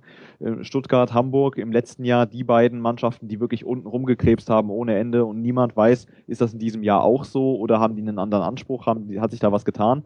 Und äh, jetzt am Wochenende ist Derby gegen Gladbach. Das ist ein Spiel, das zählt sowieso nicht. Also das kann man nicht mit normalen Maßstäben messen. Das zählt Deswegen, nicht. Das zählt insofern nicht, dass man das nicht in die Kaderbeurteilung mit einbeziehen kann. Also wenn das, mhm. das Spiel muss gewonnen werden, auch wenn du vorher 20 Spiele verloren hast. Und äh, ja. du kannst nicht die Leistung im Derby mit einem normalen Spiel und der normalen Kaderstärke irgendwie bewerten. Und deswegen würde ich sagen, wir nehmen jetzt das Spiel noch mit, holen hoffentlich drei Punkte gegen Gladbach. Ich glaube nicht ganz dran, aber ich wünsche es mir. Und äh, danach die Woche geht dann die Saison richtig los. Und äh, bis dahin muss man dann genießen, dass man jetzt aus den ersten drei Spielen fünf Punkte geholt hat. Und das sind fünf von 40 Punkten, die in dieser Saison sehr wichtig werden. Mhm. Das heißt, die Saison geht dann los gegen Hannover auswärts und dann zu Hause gegen die Bayern, genau. wo ihr zuletzt ja auch nicht so schlecht aussaht. Jetzt äh, würde ich gerne noch mal kurz auf das Spiel zurückkommen vom Wochenende. Ein 0 zu 0, aber jetzt nicht der Hoffenheim-Wolfsburger Sorte, sondern durchaus interessant. Habt ihr zwei Punkte liegen lassen oder eingeholt? Wie siehst du das? Wenn mir vorher gesagt hättest, das Spiel geht 0-0 aus, hätte ich gesagt, ähm, da haben wir Punkte liegen lassen. Äh, nach fünf Minuten hätte ich das wahrscheinlich auch gesagt. Nach den 90 Minuten finde ich, das ist ein leistungsgerechtes Unentschieden gewesen, wie man so schön sagt. Der FC hat nach hinten sehr, sehr gut gearbeitet, hat einmal richtig Glück gehabt äh, bei einer Chance, wo Timo Horn aus kurzer Distanz dann retten musste und hervorragend gehalten hat. Ich finde, das war, war bei dieser Chance, ähm, ist das völlig untergegangen, was für eine großartige Parade das war. Und äh, man hatte vorne zwei Chancen, das Tor zu machen. Einmal nach 14 Sekunden und einmal eben diese Chance von, von Miso Breczko. Und ansonsten kam da eben nichts. Also wenn du das Spiel gewinnen willst, musst du nach vorne mehr machen. Auf der anderen Seite hätte man das Spiel genauso gut verlieren können. Und deswegen, beide Mannschaften haben in meinen Augen ein bisschen was zu wenig nach vorne gemacht. Äh, das ist auch wieder so eine Sache, wir haben ja gerade drüber gesprochen, wenn Patrick Helmes dabei gewesen wäre, wäre das vielleicht anders gelaufen. Und so muss man das jetzt mitnehmen. Es ist ein 0-0 wie das 0 0 gegen Hamburg. Und wenn ich bei einem der beiden Spiele sagen müsste, da haben wir Punkte liegen gelassen, würde ich es eher beim HSV-Spiel sagen, als jetzt am Wochenende. Mhm. Christian, ähm, macht einer von beiden, von Köln oder Paderborn, äh, uns äh, dieselbe Geschichte wie Hertha BSC letzte Saison, sprich eine so gute Hinrunde, dass es in der Rückrunde dann eigentlich auch egal ist, ob man Durchhänger hat, man kommt nicht mehr so wirklich in den Abwärtsstrudel rein? Hm. Ah, sehe ich bei beiden nicht so, ehrlich gesagt. Also, ähm, also ich glaube, Paderborn, die freuen sich über jeden Punkt, ja, und die sind natürlich froh, wenn sie am Ende der Saison und nicht schon irgendwie nach der Hinrunde genug Punkte haben, um irgendwie drin bleiben zu können. Ähm, bei den Kölnern äh, sehe ich es auch so, also es ist ja schon, hat ja schon angeklungen, ähm, vorne sieht es halt doch relativ dünn aus in der Offensive. Wir haben ja auch erst zwei Tore geschossen. Dafür hinten umso besser, irgendwie noch ohne Gegentor. Ne? Der Torwart ist richtig, richtig gut. Die Abwehr steht auch, es funktioniert ganz gut. Aber wie gesagt, vorne, ähm, naja, also da müsste sich schon was tun, um auch mal das ein, das ein oder andere Spiel zu gewinnen. Ähm, mhm. Ich, also ich glaube, beide Vereine äh, werden relativ lange äh, schauen müssen, dass sie ähm, ja, ihre Punkte und ihre Siege einfahren, um, um nicht abzusteigen. Ich hätte aber noch mal eine Frage kurz an den Martin. Ähm, es wird ja oft gesagt, oder man, man hört das ja auch oft von, von, von Schmatko und Stöger selbst, ähm, dass sie genau wissen, ähm, äh, was geht in Köln und dass sie das sehr ruhig und mit sehr viel Augenmaß äh, steuern. Wie ist es denn bei den Fans? Wissen die, wissen die, was los ist oder träumen die doch von mehr? Äh, ja, ich glaube, da muss man einfach unterscheiden auch zwischen ähm, der Wahrnehmung, was sagen die Fans nach außen und wie sieht das in den Fans tatsächlich aus. Ich glaube, in den letzten Jahren kokettieren einfach viele Fans auch mit diesem Bild, was der Rest Deutschlands, sage ich mal, von Köln hat. Das sind die Bekloppten, die beim Aufstieg direkt vom Champions League Sieg träumen. Und darum ja. wird auch gerne mal so ein Spruch rausgehauen. Ich glaube, innerlich vertrauen viele und ich zähle mich dazu, dem äh, Vorstand, vertrauen der sportlichen Leitung, vertrauen dem Trainer und sagen tatsächlich auch, äh, so wie die das machen, ist es alles in Ordnung. Und ich glaube, dass durch die Arbeit und durch den Aufstieg ähm, alle ein bisschen Vorschusslorbeeren genießen, dass auch wenn jetzt ein bisschen was kritischere Phasen kommen würden, das erstmal wieder hält. Also es ist tatsächlich so, äh, dass glaube ich alle wissen, im Normalfall werden wir in dieser Saison gegen den Abstieg spielen. Aber alle nehmen eben auch an, dass der Trainer Peter Stöger hat es vor der Saison gesagt, wir arbeiten daran und wir möchten die Überraschungsmannschaft in dieser Saison sein. Aber wenn man das garantieren könnte, wäre es ja keine Überraschung. Mhm. Das ist sicherlich richtig. Keine Überraschung ist es auch, dass wir noch ganz kurz zumindest über Bayern und Dortmund reden müssen, denke ich zumindest. Ähm, für den FC waren die siebeneinhalb Millionen Transferausgaben, glaube ich, recht viel. Dortmund und Bayern haben mal eben lässig für 54 und 50 Millionen nochmal geshoppt. Und die schönste Geschichte hat aber natürlich Borussia geschrieben mit der Rückkehr von Shinji Kagawa. Christian, äh, gerade vor dem Hintergrund des äh, Ausfalls von Marco Reus, war Kagawa jetzt der perfekte Transfer zum perfekten Zeitpunkt? Nach dem Spiel muss man sagen, auf jeden Fall, ja. Ähm, also, wenn man so einen Shinji Kagawa für ähm, relativ wenig Geld oder zumindest für weniger Geld, als man damals für ihn bekommen hat, ähm, äh, bekommen kann, dann muss man ihn nehmen. Das ist ein klasse Fußballer, das, das, das hat man in den zwei Jahren in Dortmund gesehen, in denen er äh, dort schon gespielt hat.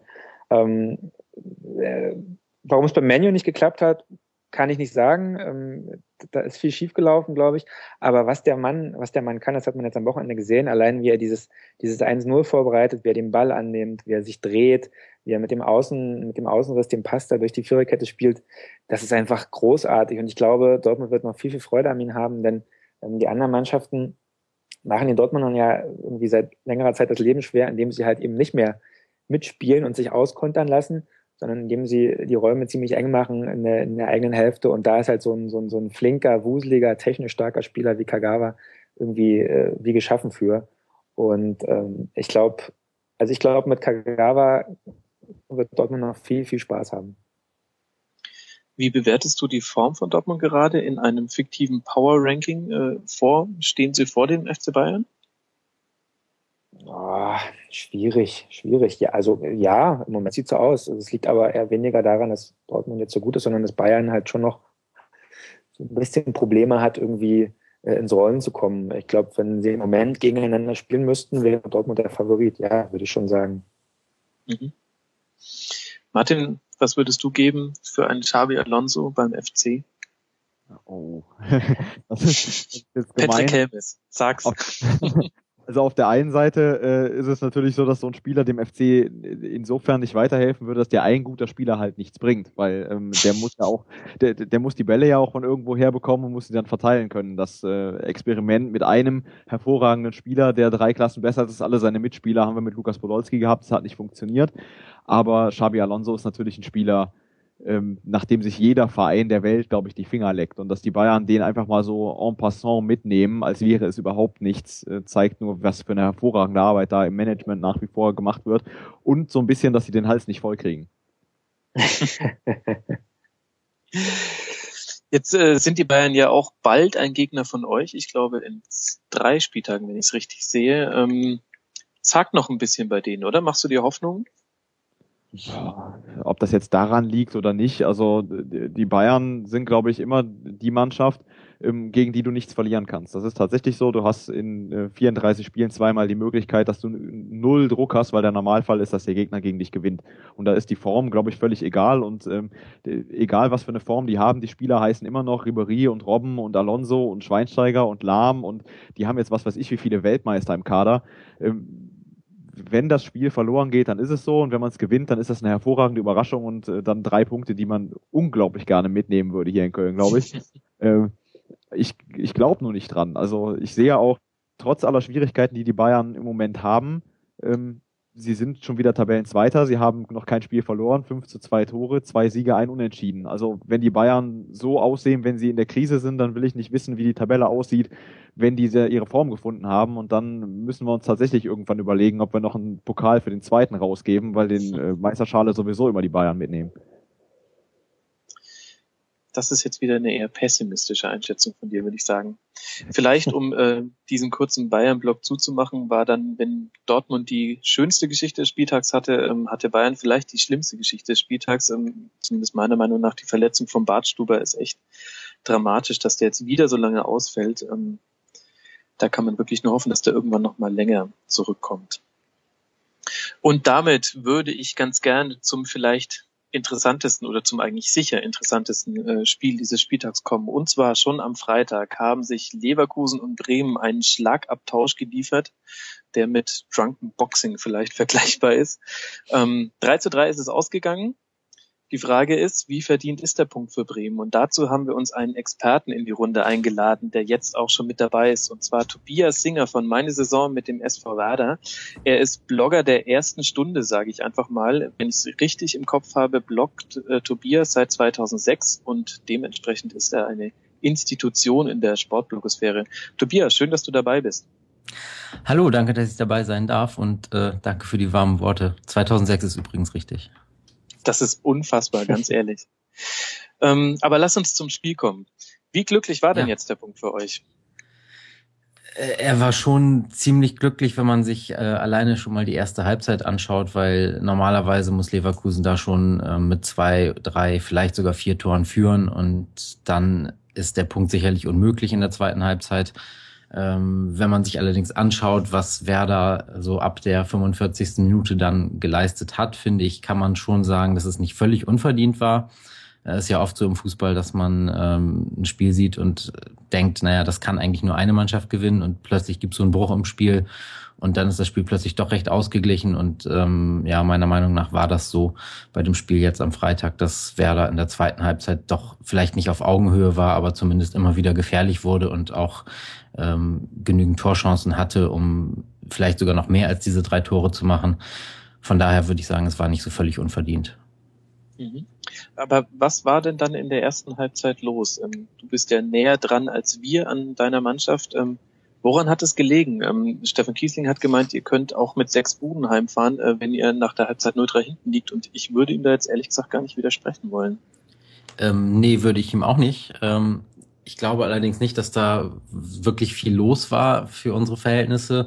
Ich meine, wenn ich an die letzte Saison denke, äh, da haben wir ja auch ähm, gegen Bayern mal sieben kassiert, gegen Dortmund fünf. Äh, gegen so eine Mannschaft, die so stark aufspielt, wie Bayer Leverkusen das in der ersten Halbzeit getan hat, äh, sind wir einfach auch defensiv nicht stabil genug. Das muss man klar sagen.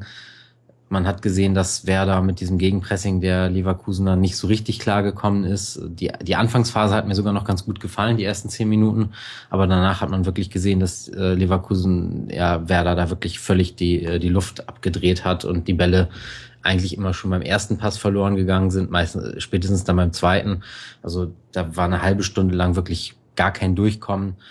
Äh, dazu war Leverkusen auf so ziemlich jeder Position besser besetzt. Also individuell sind die halt auch eine ganz andere Klasse, eine ganz andere Liga, würde ich fast sagen. Und da muss man dann wirklich äh, versuchen, kämpferisch dagegen zu halten. Das hat Werder getan. Äh, aber das ist natürlich schwierig in so einer Situation, wenn man denn es nicht schafft, sich spielerisch zumindest ein bisschen zu befreien. In der zweiten Halbzeit hat Werder das dann besser gemacht. Also da haben sie dann ähm, die Bälle nicht nur ähm, rausgehauen, sondern sich auch tatsächlich ist mal geschafft, spielerisch ähm, mit ein, zwei Pässen aus diesem Gegenpressing zu befreien. Und dahinter war Leverkusen dann auch verwundbar. Das hat man gesehen. Also ich fand Leverkusen wirklich enorm stark offensiv, aber das war ein sehr riskante oder ist ein sehr riskantes System, was sie spielen. Und ich glaube, dass ähm, Werder vielleicht sogar ein bisschen so eine Art, naja, so eine Blaupause geliefert hat, wie man gegen Leverkusen spielen kann. Äh, wenn man das dann noch defensiv etwas besser macht und sich nicht ganz so unter Druck setzen lässt, äh, und dann so kontert mit diesen Seitenverlagerungen. Äh, Leverkusen schiebt ja immer sehr weit auf eine Seite rüber. Da geht schon was. Also es hat Werder jetzt gezeigt und ich glaube, das werden bessere Mannschaften dann noch etwas stärker ausnutzen können. Mhm. Es ist interessant, dass du das ansprichst, weil das ist mir auch aufgefallen, dass mehrere Tore dadurch gefallen sind, dass die Abwehrreihe nicht schnell genug von einer Seite auf die andere verschoben hat bei einem Diagonalball. Jetzt äh, im Fall von Werder Bremen ist das äh, jetzt Zufall gewesen in diesem einen Spiel oder habt ihr da noch ein echtes Problem hinten bei der Staffelung? Ähm, ja, ich glaube, dass es jetzt so extrem war, das lag schon am Leverkusener Stil, ähm, dass die so weit verschoben haben, dass Werder da mitgegangen ist, um jetzt nicht ähm, da in Unterzahl in Ballnähe zu geraten. Ich würde jetzt sagen, das war fast schon zu viel Kompaktheit ähm, auf beiden Seiten. Das sah man dann ja auch an der äh, Fehlpassquote. Also ich glaube, Werder hatte eine Passquote von 51 Prozent. Ähm, generell muss man natürlich schon sagen, es wäre das Defensive noch nicht sattelfest. Also letzte Saison hat man gesehen, wenn sich die Mannschaft voll und ganz darauf konzentriert, defensiv gut zu stehen und äh, nach vorne nichts riskiert und so gut wie gar nichts macht, dann geht das schon. Da hat man ja immerhin auch zehnmal zu null gespielt. Äh, ansonsten klingelt es aber auch relativ häufig und das denke ich ist nach wie vor so individuell sind da eben manche Positionen auch noch nicht so top besetzt. Äh, Clemens Fritz ist sicherlich nicht mehr der beste äh, Rechtsverteidiger ähm, jetzt in seinem Alter. Äh, von Lukimia bin ich auch nicht wirklich überzeugt in der Innenverteidigung. Ähm, da gibt es sicherlich sowohl individuell als auch taktisch noch ein paar Probleme, die Werder hat. Aber das jetzt, äh, dass diese äh, Probleme in der in der Staffelung, das war, glaube ich, wirklich sehr speziell auf dieses Spiel bezogen, weil äh, ich glaube, ähm, die Mannschaften das schon gezielt ausgenutzt haben beim jeweiligen Gegner. Du hast übrigens äh, Werder sogar äh, schlechter gemacht, als sie waren. Sie hatten nicht 51 Prozent Passquote, sondern 53 Prozent. Wahrscheinlich aber trotzdem Wert, der für so jemand wie Pep Guardiola ein Splatter-Movie ist. Ähm, ich habe einen Tweet gelesen von äh, Joey auf Twitter, at Esterdocs, der hat geschrieben, Werder frustriert mich seit vier Jahren ziemlich ununterbrochen, aber macht diese Saison zum ersten Mal seit langer Zeit auch wieder Spaß. Geht's dir ähnlich? Ähm, ja, ähnlich sicherlich. Ähm, ich würde es jetzt vielleicht nicht ganz so formulieren. Also es ist nicht so, dass Werder mir davor gar keinen Spaß gemacht hätte, ähm, mhm. schon gar nicht seit vier Jahren. Aber zumindest war davor immer so die, die Entwicklung ging ja schon eher nach unten. Und man hat jetzt in der letzten Saison gesehen, äh, man hat wirklich alles versucht, um das irgendwie aufzuhalten, diese Entwicklung erstmal. Aber das sieht natürlich nicht wahnsinnig toll aus. Ne? Wenn man irgendwie so sich das als so eine Kurve vorstellt, dann war man halt in diesem Tal drin. Und bloß weil das aufhört, bergab zu gehen, ähm, ist man halt noch nicht gleich wieder oben. Und in dieser Saison hatte ich jetzt schon den Eindruck, dass man zum ersten Mal wieder so ein ganz klein bisschen, oder in, also in, den ersten Spielen hatte man den Eindruck, dass man so ein klein bisschen wieder sich vorstellen kann, dass man ähm, besser dasteht in einem Jahr, als man es jetzt tut. Und äh, das gab es in den letzten Jahren so nicht. Also die, die Hoffnung natürlich, aber das wurde meistens dann sehr, sehr schnell zerschlagen. Und jetzt äh, hat man doch so ein bisschen äh, das Gefühl, dass die Entwicklung da langsam losgeht in die richtige Richtung. Mhm. Wer mich wirklich überrascht hat, war Finn Bartels, ähm, wobei ich jetzt auch nur das Leverkusen-Spiel wirklich ähm, bei vollem Bewusstsein 90 Minuten lang gesehen habe. Ähm, siehst du es auch so, dass er bisher eigentlich euer wichtigster Neuzugang ist oder siehst du da jemanden anderen? Hm, das, das ist schwer zu sagen. Also bislang ähm, nach diesen drei Spielen äh, kann man das irgendwie schwer abschätzen. Also ich finde, dass äh, Alejandro Galvez äh, ein sehr wichtiger Neuzugang ist, ähm, weil er sowohl im defensiven Mittelfeld spielen kann, jetzt solange Bargfrede verletzt ist, als auch in der Innenverteidigung. Ähm, Finn Bartels ist sicherlich ein, ein, sehr guter Neuzugang, weil er halt, ähm, ja, weil er ablösefrei gekommen ist, weil er schon eine gewisse Erfahrung hat, äh, jetzt vielleicht nicht auf, äh, nicht in der ersten Bundesliga, sondern dann vor allem in der zweiten. Aber man, man kann halt ganz klar sagen, wo seine Qualitäten sind. Der muss sich nicht lange eingewöhnen. Ich glaube, er ist ein sehr guter Konterspieler vor allem. Deswegen steht er uns ganz gut zu Gesicht, weil wir nicht wirklich viele Konterspieler im Kader haben. Mhm. Ansonsten würde ich sagen, steht er für mich nicht zwingend in der ersten Elf, spielerisch jetzt gesehen. Aber äh, er hat halt dann eben diese Qualitäten und hat auch ähm, seit einem Jahr, äh, seit, dem, seit der letzten Saison diese Qualität im Torabschluss entwickelt, ähm, dass er dann so ein Ding wie jetzt äh, gegen Leverkusen dann auch reinmacht. Und ich, glaube, dadurch ist er schon ein sehr wichtiger Spieler für uns derzeit. Mhm. Wir hatten in der letzten Schlusskonferenz Stefan Romme zu Gast, der auch ein Werder Bremen Experte ist. Ähm, und er hat äh, eine ganz interessante Aussage in Bezug auf Julian Green gemacht. Er hat gesagt, das wäre eigentlich ähm, immer so ein typischer Werder Bremen Transfer gewesen. Also eigentlich ähm, hätte der gut zu euch gepasst. Siehst du das ähnlich? Ob er so gut gepasst hätte, weiß ich ehrlich gesagt nicht. Dazu kenne ich ihn zu schlecht. Ähm, was natürlich gepasst hätte, ist, dass er von Bayern kommt und wer da ja in den letzten Jahren ganz gerne mal Spieler von Bayern verpflichtet hat, die dort äh, nicht so wirklich es in den Kader geschafft haben. Ähm, ja, vielleicht, vielleicht hätte er gut gepasst. Ähm, das kann ich ehrlich gesagt nicht so richtig beurteilen. Also ich glaube, dass die Transfers, die Werder getätigt haben, schon Hand und Fuß hatten. Mit Hajrovic haben wir noch einen äh, guten, äh, ja, sehr, sehr jungen, sehr talentierten Spieler ähm, dazu bekommen, der sicherlich noch ein bisschen Eingewöhnungszeit braucht, dem man anmerkt, dass er unglaubliches Potenzial hat, ähm, der das noch nicht so richtig einbringen kann. Deswegen ist er jetzt noch nicht so auffällig gewesen bislang. Aber bei dem man auf jeden Fall äh, die Hoffnung haben kann, dass er sich im Laufe der Hinrunde noch sehr stark entwickeln wird und dann in der Rückrunde ähm, sehr gut sein wird. Von daher, ich, ich finde die Wechsel, die Werder oder die, die Neuverpflichtung, die Werder getätigt hat, schon, schon gut. Ähm, wir hätten einen weiteren Offensivspieler sicher gebrauchen können, ob das nun Julian Green hätte sein sollen. Ähm, Brian Ruiz war ja hier im Gespräch und ähm, war ja auch schon fast verpflichtet. Also man war sich ja mit dem Spieler einig. Es ist dann am finanziellen gescheitert, äh, am Aufsichtsrat. Von daher glaube ich, dass wir schon noch einen Offensivspieler gebraucht hätten, aber so in, angesichts der Möglichkeiten und ähm, des nicht vorhandenen Geldes für Neuverpflichtung war das schon sehr gute Arbeit, die Archin da geleistet hat. Mhm.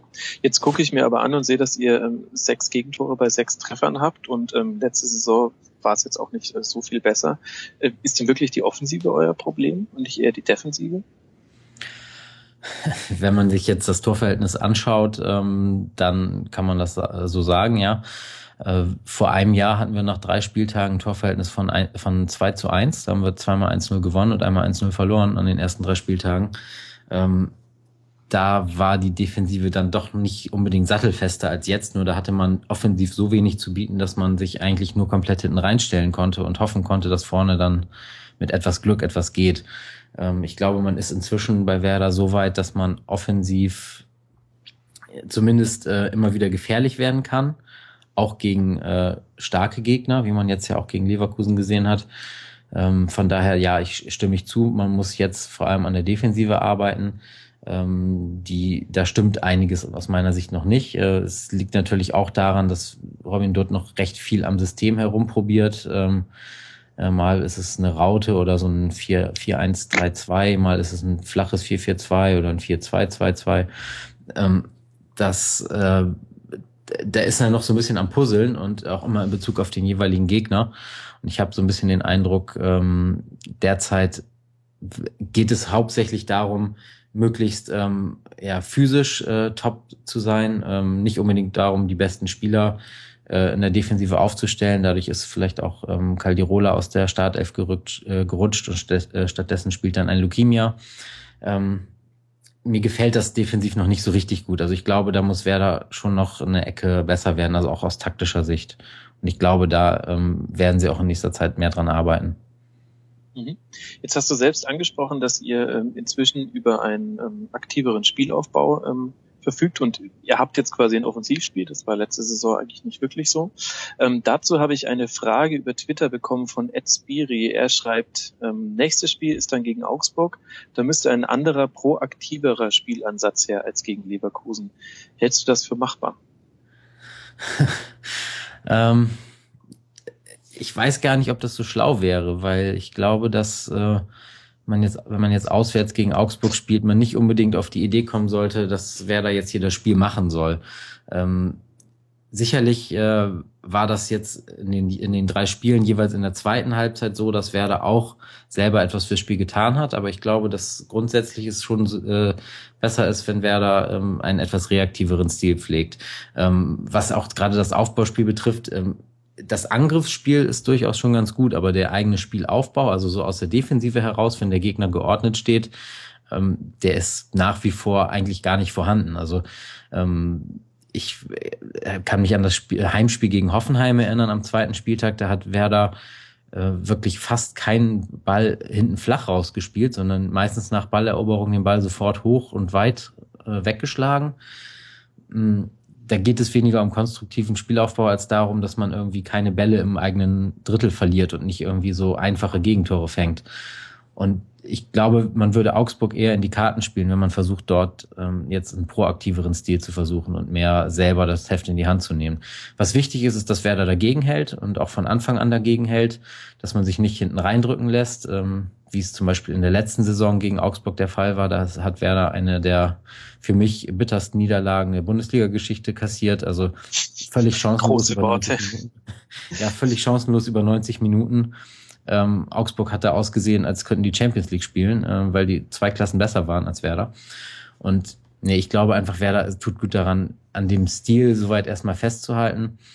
Ähm, auch wenn er noch nicht so wahnsinnig schön aussieht, zumindest nicht hinten raus. Und ich glaube, dass das gegen, dass das Augsburg eher nicht schmecken wird, wenn Werder so weiterspielt. Also ich glaube, die, die äh, hätten es einfacher, wenn Werder wirklich ähm, einen konstruktiven Spielaufbau versucht. Mhm. Aber gut, wenn das eine oder andere 3-3 dabei vom Laster fällt, dann ist es jetzt auch für die neutralen Fans zu ertragen, sage ich mal so. Ja. Ähm, jetzt, jetzt haben wir ja auch den Blick von außen hier noch sitzen. Ich würde gerne mal ähm, Christian und Martin noch mal kurz in die Runde reinholen. Wie ist denn eure Einschätzung? Ähm, wo geht's diese Saison mit Werder Bremen hin? Wie siehst du das, Christian? Naja, vor allem sehe ich, dass es so ähm, ergebnis- und Tore-mäßig sich tatsächlich dem alten Werder Bremen wieder annähert. Werder, Werder war ja in den, auch in den großen Zeiten unter Thomas Schafemeyer dafür bekannt, viele Tore zu schießen, aber auch viele Tore reinzukriegen, weil sie einen extrem risikoreichen Fußball gespielt haben mit einer hohen Abwehr. Also ich habe, ich kann mich erinnern, äh, wie oft Naldo da irgendwelchen Leuten hinterhergelaufen ist, weil sie ihm sozusagen weggelaufen sind. Ähm, das war schon fast lustig manchmal. Ich hoffe, ich hoffe, dass Werder das gelingt, weil ich finde es wirklich sehr, sehr traurig, äh, welche Entwicklung der Verein in den vergangenen Jahren genommen hat. Ähm, Werder war ja mal irgendwie die innovativste Mannschaft der Bundesliga, die die am meisten Spaß gemacht hat. Und äh, jeder Werder-Fan ist wirklich durch, durch, durch viele, viele Täler der Tränen gegangen in den letzten Jahren.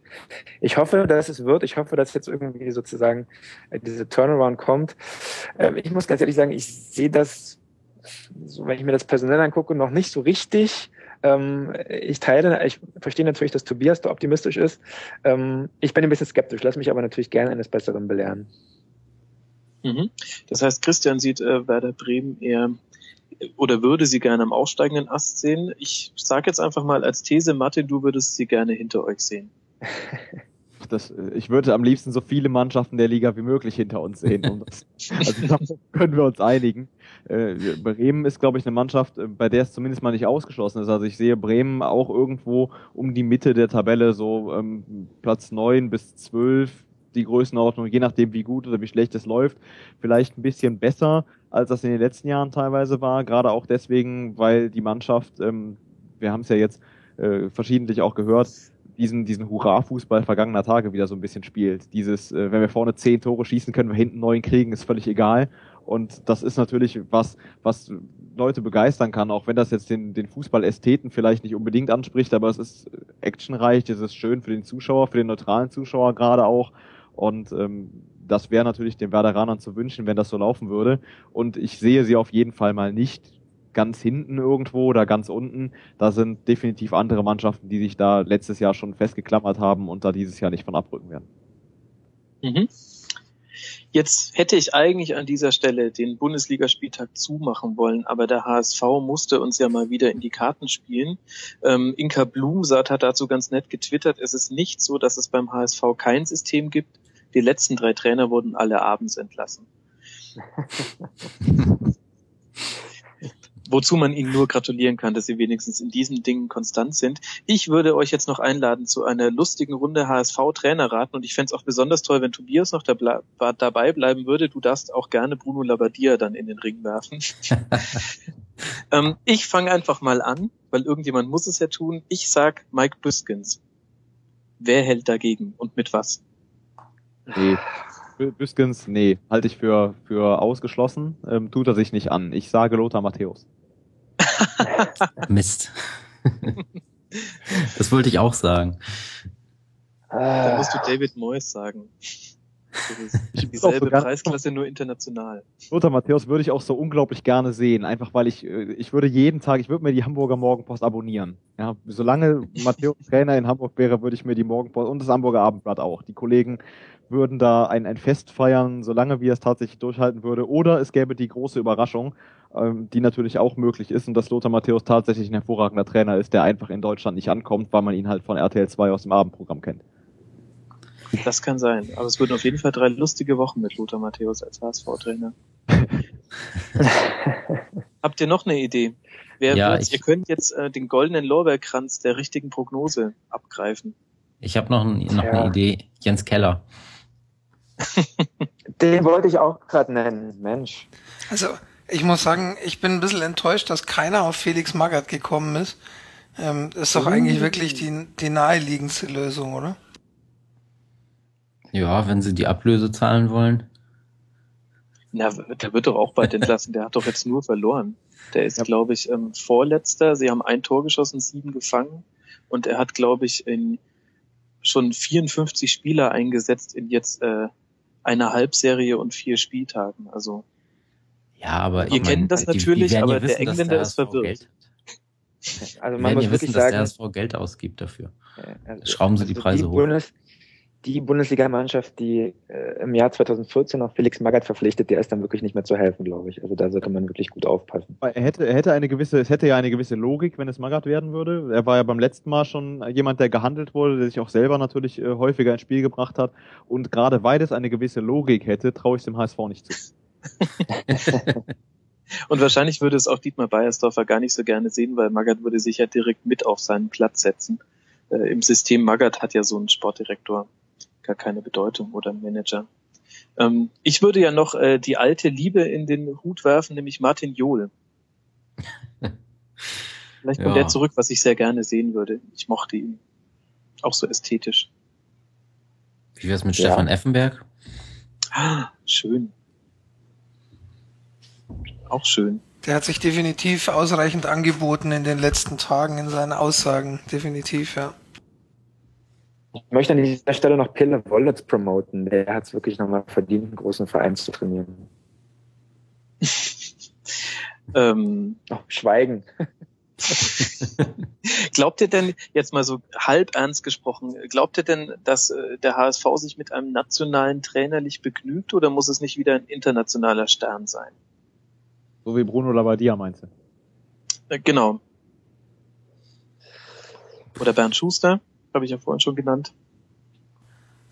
Na, ich glaube, es braucht auf jeden Fall jemanden, der die Erwartungen nochmal ein ordentliches Stück nach vorne schraubt beim HSV, ähm, weil die sind definitiv noch nicht hoch genug. Also man, ja, kann auch gleich Raphael, man kann auch gleich Raphael van der Vaart sozusagen, also, ne, also auf dem Platz wird es eh eng langsam, da kann man ihn vielleicht auch gleich auf die Trainerbank setzen. Das bringt mich zu einer interessanten Frage. Ist Bastian Reinhardt immer noch Praktikant beim HSV? Dann wäre das doch so eigentlich sein Job.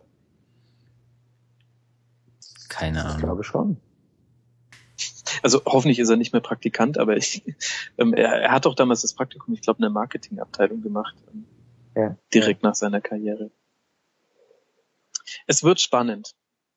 Ähm, ich bin gespannt, ob der richtige Kandidat mit dabei war. Und wenn nicht, dann gebe ich den Gästen die Schuld. Ich bin ja nur Moderator. Ähm, ihr Lieben, ich danke euch sehr, dass ihr ähm, euch die Zeit genommen habt, mitzumachen bei der dritten Schlusskonferenz äh, dieser äh, Sportgeschichte. Ich bedanke mich ganz herzlich bei Christian Spiller von Zeit Online. Vielen Dank. Ja, vielen Dank. Ich danke. Würde mich freuen, wenn wir dich nochmal begrüßen dürften. Ebenso ist es äh, mit Martin Grabmann von meinsportradio.de. Vielleicht ähm, lässt du dich ja nochmal überreden, oder? Ja, sehr gerne. Vielen Dank für die Einladung freut mich, wenn es auch gefallen hat. Und ähm, auch einen herzlichen Dank, ähm, auch dass du noch beim HSV-Trainerraten so aktiv mit dabei warst. Äh, vielen Dank, Tobias Singer. Ja, danke dir. Dann bleibt mir eigentlich nichts zu sagen, außer folgt uns bei Facebook, äh, bei Twitter, wenn ihr mögt, sogar bei Google Plus oder App.net. Wir nehmen auch die, die das ironisch tun. Schreibt uns äh, Rezensionen bei iTunes. Ähm, wir bevorzugen vor allem gute Rezensionen, aber wir nehmen grundsätzlich alles, weil wir können uns eh nicht dagegen wehren. Und dann sage ich mal, vielen Dank fürs Zuhören und bis zum nächsten Mal.